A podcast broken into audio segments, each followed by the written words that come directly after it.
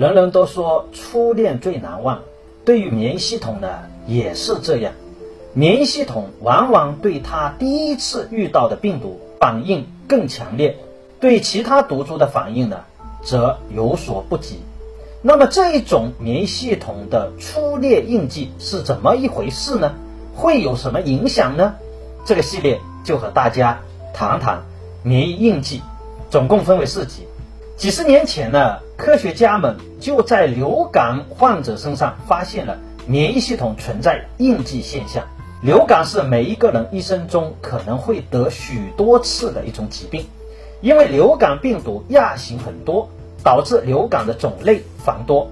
神奇的是，科学家们发现啊，人体免疫系统对它第一次遇到的流感病毒反应会更强烈。在此之后，当人体再遇见新的流感病毒时，免疫系统反应不如第一次的免疫应答强烈。这种个人对某个病毒的初始暴露。让人体再次遇到同一种病毒时的免疫应答减弱的怪异现象呢，就被科学家称为印记。这种现象呢，解释了过去的一些观察结果，比如，在一九一八年西班牙大流感期间，年轻人的死亡率呢，比老一辈人的死亡率要高得多。原因可能就是年轻人并没有经历过致死率如此高的流感病毒。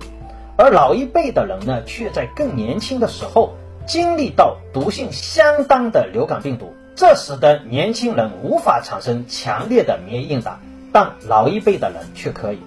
可以说，第一次感染病毒而诞生的印记，塑造了我们后来的免疫应答。